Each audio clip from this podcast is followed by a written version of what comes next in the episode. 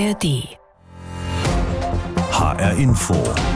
Das war das Thema am Morgen. Abwahl nach 20 Jahren. Wahlkampfkrimi in der Türkei.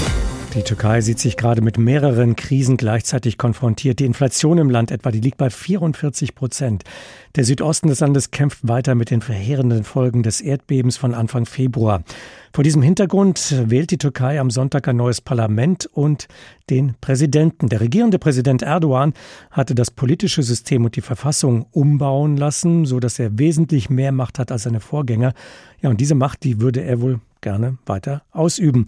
Karin Sens ist unsere Korrespondentin in der Türkei und von ihr wollte ich heute Morgen wissen, wie stehen denn Erdogans Chancen, dass er im Amt bleibt? Also wenn Sie eine ehrliche Antwort haben wollen, keine Ahnung. es ist, wie Sie es gesagt haben, echter Krimi, aber es gibt natürlich ein paar Anhaltspunkte. Die letzten Umfragen sind gestern rausgekommen, die sind von letzter Woche und da lag Erdogan bei knapp 44 Prozent und sein Herausforderer Kemal Kılıçdaroğlu bei knapp 50 Prozent. Das war allerdings noch eine Umfrage, die erstellt wurde, bevor ein Kandidat für die Präsidentschaftswahl, nämlich Muharrem Ince, hingeschmissen hat. Das war gestern. Und die Beobachter sagen, dass Kılıçdaroğlu, also Erdogans Herausforderer, davon profitieren könnte, weil es sich bei Muharrem Ince um einen ehemaligen CHPler handelt, weil der eben in einem ähnlichen Bereich um Stimmen geworben hat wie Kılıçdaroğlu. Und Oppositionelle haben ihm auch schon von Anfang an, als er seine Kandidatur angekündigt hat, vorgeworfen, dass er damit eben einen Sieg von Kılıçdaroğlu im ersten Wahlgang verhindern würde. Der amtierende Präsident Erdogan regiert das Land ja sehr repressiv seit dem Putschversuch von 2016. Außerdem gibt es eine Wirtschaftskrise, die ein Riesenproblem ist für viele Menschen im Land. Dem Staat werden außerdem Fehler angekreidet beim Erdbeben im Osten der Türkei. Was von all dem könnte Erdogan möglicherweise zum Verhängnis werden?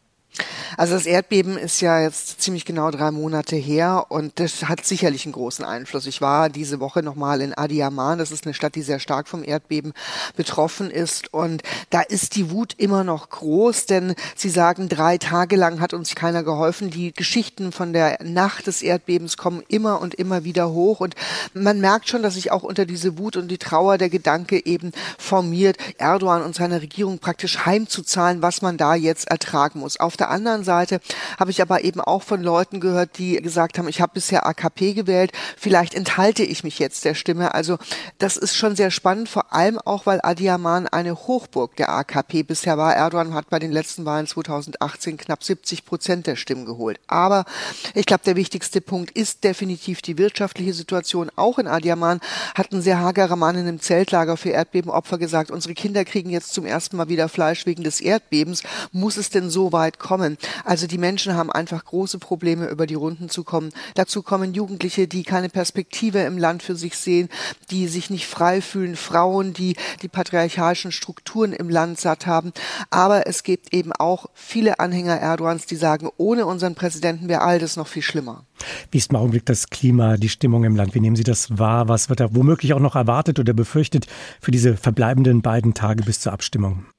Also erstmal gibt es kein anderes Thema mehr als diese Wahl. Und Sie haben es gesagt, es ist ein echter Krimi. Fast alle wollen wählen. Und ich habe gestern mich auch noch mal unterhalten. Man merkt immer und immer wieder, wie groß die Hoffnung ist. Also ich habe das Gefühl, die Menschen gehen am Sonntag zur Wahlurne und wollen praktisch ihre Sorgen da abgeben und wollen am Montag in einer neuen, heilen Welt aufwachen, egal zu welchem politischen Lager sie gehören. Am Sonntag wird in der Türkei gewählt. Präsident Erdogan muss um seinen Machterhalt bangen. Diese Wahl könnte viel verändern für die Türkei und auch im Verhältnis zwischen der Türkei und der EU. Auch türkische Wahlberechtigte in Deutschland konnten mit abstimmen. Sie mussten die Stimmzettel bereits bis Dienstag abgegeben haben. Nun warten alle, wie es ausgeht. Wie die Stimmung unter Türken und Türkinnen in Hessen ist, Carsten Gohlke hat sich umgehört. Ich treffe mich mit Harlem Gömes in einem kleinen Café in der Kasseler Jägerstraße. Der junge Mann bestellt Tee, sehr süß und sehr heiß. Er ist in Kassel geboren, hier aufgewachsen, erklärt er mir und beißt in ein Stück Baklava, eine klebrige Leckerei, noch süßer als der Tee. Also wir Türken, also Deutsch-Türken, die ausgewandert sind nach Deutschland, wir unterstützen na klar unsere Heimat und äh, wir unterstützen auch unseren äh, Präsidenten da. Und es ist ja auch so, dass wir auch jedes Jahr da Urlaub machen und irgendwann mal auch na klar auswandern wollen, wie die erste und zweite Generation von uns, die da wieder in Heimat ihr Fund gefunden haben quasi. Aber wir leben na klar in Deutschland, aber wir haben immer noch eine Bindung zur Türkei. Elim Özdemir kommt zu uns an den Tisch. Die beiden Deutsch-Türken kennen sich seit vielen Jahren. Auch Elim gehört schon zur zweiten Generation, wie er stolz verkündet. Ja, im Großen und Ganzen machen viele, aber ich finde das ist eigentlich auch nicht richtig, weil wir leben hier, profitieren von Gesetze und äh, Demokratie äh, in diesem Land ist. Wir sollten eigentlich, oder diejenigen, die wählen gehen, die müssen äh, bewusst sein, für wem und für was die wählen, weil die wählen nur unter einer Bedienung, Erdogan oder AKP. Ne? Und das ist falsch, weil die einfach hier den Demokratie genießen und dort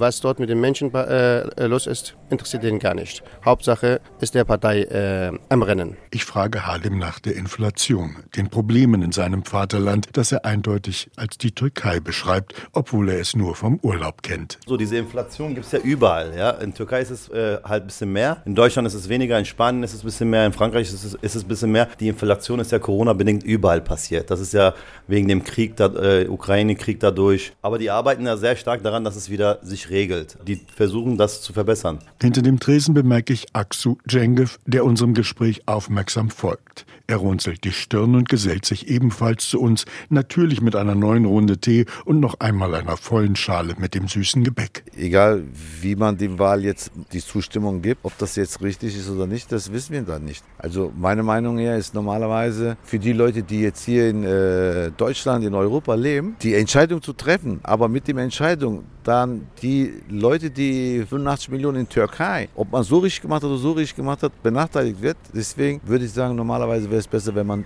die Wahl nicht hier wählen würde, weil man verdient hier ihr Geld und man lebt hier. Für Harlem ist diese Haltung unverständlich. Äh, wir können das vom Außen her besser betrachten als die, die da drüben wohnen. Äh, das Ding ist, wir kennen die Situation, also unsere Eltern, wie es vor 20, 30 Jahren in Deutsch in Türkei war. Es war ganz schlimm da. Also da haben die, auch wenn du einen Autounfall oder irgendwas hattest, die haben dich wirklich nicht äh, im Krankenhaus angenommen, bevor du erstmal Geld auf den Tisch getan hast. Die, diese Zeiten hat Türkei hinter sich. Und er steht mit dieser Meinung nicht allein. Äh, als Außenbetrachtender haben wir das miterlebt. Mein Vater hat das auch miterlebt, wo er quasi gesagt hat, ey, wir haben damals für alles bezahlt. Für Bus haben wir bezahlt, für Medikamente haben wir bezahlt und äh, für Operationen mussten die zahlen. Aber jetzt ist das mittlerweile nicht mehr so. Immer wieder sehe ich ihn dabei mit dem Kopf schütteln, während Aksu mir seine Hoffnung für die bevorstehende Wahl noch einmal erklärt egal wie die Entscheidung getroffen wird zu dem Wahlen, dass das zu gute Gunsten für den äh, Türkei ist. Nun nickt auch Aido, so wie alle Männer an meinem Tisch. Klar, interessiert das schon. Ne? Das heißt, man will ja wissen, was in ihrem eigenen Land äh, los ist. Ne? Das scheint bei allen Konsens zu sein. Egal wie die Wahl ausgeht, sie soll zum Nutzen der Menschen in der Türkei und für eine glückliche Zukunft des Landes am Bosporus sorgen. HR Info das Thema. Diesen Podcast bekommen Sie jeden Werktag in der App der ARD Audiothek. Am Sonntag wählt die Türkei einen neuen Staatspräsidenten und ein neues Parlament. Dabei könnte es zu einer Wende kommen, der seit 20 Jahren zunächst als Ministerpräsident und seit 2014 als Präsident regierende Recep Tayyip Erdogan könnte abgewählt werden. Der Herausforderer, der CHP-Vorsitzende Kemal Kılıçdaroğlu, hat fast die komplette Opposition in einem Bündnis hinter sich vereint und liegt in den meisten Umfragen knapp vorn.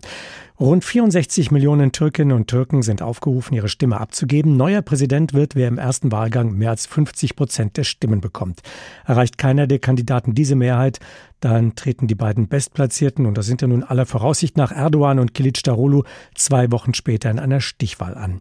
Ich habe heute Morgen mit Christian Brakel gesprochen. Er ist Leiter der Grünen nahen Heinrich-Böll-Stiftung in Istanbul. Erdogan wird von vielen hoch angerechnet, dass er die Türkei in einen modernen, wirtschaftlich starken Staat verwandelt hat. Allerdings zeigt er sich seit vielen Jahren als ein Autokrat und mit der Wirtschaft geht es gerade sehr bergab. Wird Erdogan noch von seinen alten Erfolgen, seinem Nimbus zehren können oder holen ihn jetzt die Repression, die Wirtschaftskrise und auch das Erdbeben letztlich mit seinen Folgen ein?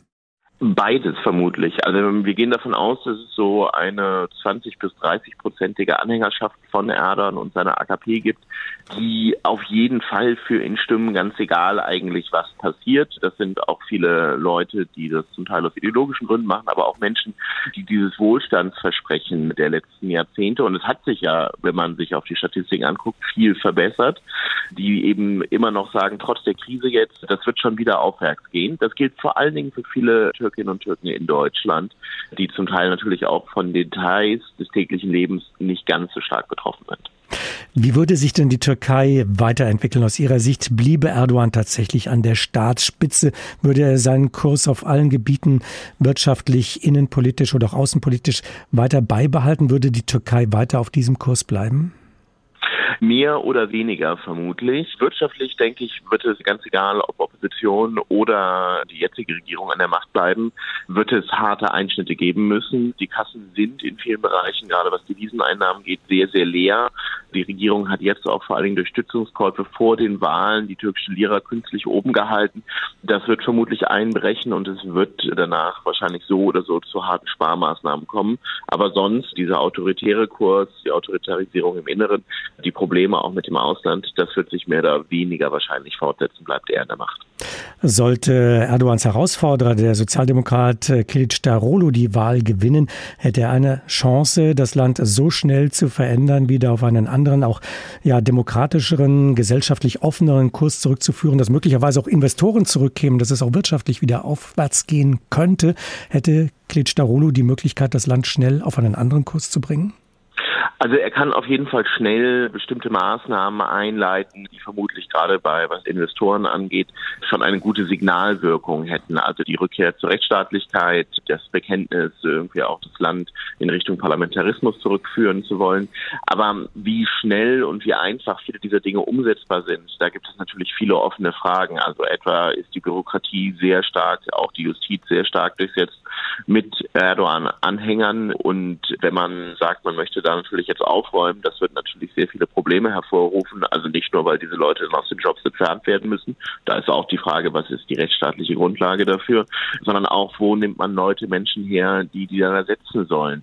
Andere Fragen sind, wie geht man mit denjenigen um, die sich vielleicht in dieser Erdogan-Zeit juristisch haben etwas zu Schulden kommen lassen? Möchte man das aufarbeiten? Das verlangen natürlich viele Leute, die davon betroffen waren. Aber gleichzeitig stellt man da sich natürlich gegen einen großen Teil der Erdogan-Anhänger selbst wieder. Also viele Fragen bleiben offen. Auch wirtschaftlich wird es für die Opposition alles andere als einfach werden. Stellen wir uns vor, tatsächlich würde die Wahl so ausgehen, dass es äh, zu einem Wechsel im Präsidentenamt kommt, dass also Erdogan diese Wahl verliert. Kann man absehen, ob Erdogan und seine Anhänger von der AKP eine solche Niederlage akzeptieren würden?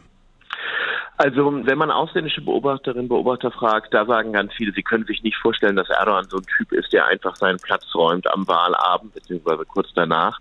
Wenn man Türkinnen und Türken fragt, die sagen alle, ja natürlich, was soll er denn sonst machen? Das ist ja hier nicht etwa Syrien oder so. Also wir haben starke Institutionen, irgendwie gerade diese Integrität des Wahlvorgangs ist etwas, was in der Türkei sehr starke Tradition hat. Am Ende des Tages kann er vielleicht protestieren, kann vielleicht versuchen auch nochmal sowas wie eine Nachwahl zu fordern. Aber wer unterliegt, der muss auch gehen. Es ist, das kann man wohl sagen, eine der wichtigsten Wahlen, die in diesem Jahr stattfinden für die EU, aber eben nicht in der EU, sondern in der Türkei. Die Türkei ist ein wichtiger internationaler Player, NATO-Mitglied, gleichzeitig ständig auch im gefährlichen Streit mit dem Nachbarn Griechenland. Unter Erdogan hat sich das Land politisch wieder wegbewegt von der EU die die Türkei natürlich trotz allem unbedingt braucht, auch in Sachen Flüchtlingspolitik. Deshalb schaut man sehr gebannt von Brüssel aus nach Ankara, was am kommenden Sonntag passiert. Helga Schmidt. Brüssels Beziehungen zur Türkei abgekühlt zu nennen, das wäre noch eine Untertreibung. Sie liegen im Eisfach und seit Jahren ist kein Tauwetter in Sicht. Das könnte sich jetzt ändern. Jedenfalls verfolgt man in der Brüsseler EU-Kommission hochgespannt das, was die Meinungsumfragen in der Türkei zumindest nicht ausschließen, dass nämlich die Ära Erdogan am Sonntag zu Ende gehen könnte. Für die Europäische Union wäre das ein Wendepunkt. Das ließ ein Sprecher der Kommission in dieser Woche durchblicken.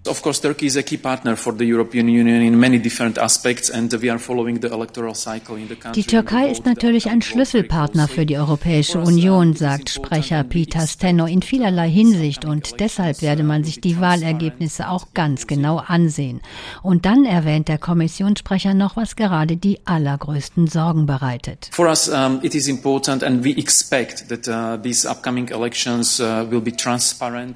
Für uns ist es wichtig, dass die Wahl transparent ist und dass die Türkei sich an demokratische Spielregeln hält, zum Beispiel an die freie Berichterstattung der Medien und an einen fairen Umgang mit allen Parteien und allen Kandidaten. Womit der Kommissionssprecher den Finger in die Wunde legte. Die Türkei war mal auf dem Weg in die Europäische Union. Sie ist als Staat sogar der älteste Beitrittskandidat seit 1999. Aber kein anderes Kandidatenland ist heute so weit weg von der Mitgliedschaft in der EU wie die Türkei. Wie konnte das passieren? Darüber wird jetzt viel in Brüssel diskutiert. Man will nicht die gleichen Fehler nochmal machen, wenn Erdogan am Sonntag abgewählt werden sollte und Oppositionskandidat Kilisdaroglu gewinnt. Der hat schon angekündigt, dass er die demokratischen Standards der EU erfüllen will, ohne Vorbedingungen sogar. Ähnlich optimistisch klang das allerdings auch vor 20 Jahren aus Ankara. Erdogan erfüllte vor allem die Auflagen für Wirtschaftsreformen schnell. Aber genauso schnell wurden Defizite an anderer Stelle klar, Rückschritte sogar bei den Menschenrechten. Die kurdische Minderheit wurde unterdrückt bei den Frauenrechten und vor allem bei der Rolle des Islam in der Politik. Erdogan islamisiere die Gesellschaft, so sahen das einige EU-Länder und auch Angela Merkel sprach sich als Bundeskanzlerin 2009 gegen gegen die Aufnahme der Türkei in den Club aus. Eine Vollmitgliedschaft sehen wir nicht, das wollen wir nicht. Wir wollen gute Beziehungen mit der Türkei, eine privilegierte Partnerschaft, aber keine Vollmitgliedschaft. Wir müssen auch sagen, wo die Grenzen sind, damit diese Europäische Union arbeitsfähig ist. Präsident Erdogan zog die Konsequenzen und legte es seitdem auf offene Konfrontation mit den Europäern an. Journalisten wurden mundtot gemacht, die Gerichte gegängelt, die Kurdenpolitik noch verschärft und dafür riskierte Erdogan sogar den völkerrechtswidrigen Einmarsch in Syrien. Kumpanei mit Putin kam dazu, im Ukraine-Krieg und zuletzt das Veto gegen Schwedens NATO-Beitritt. Auch deshalb hofft man in Brüssel bei der Europäischen Kommission, aber auch bei der NATO im Hauptquartier, dass die türkischen Wähler am Sonntag die Weichen anders stellen. HR Info. Das Thema. Wer es hört, hat mehr zu sagen.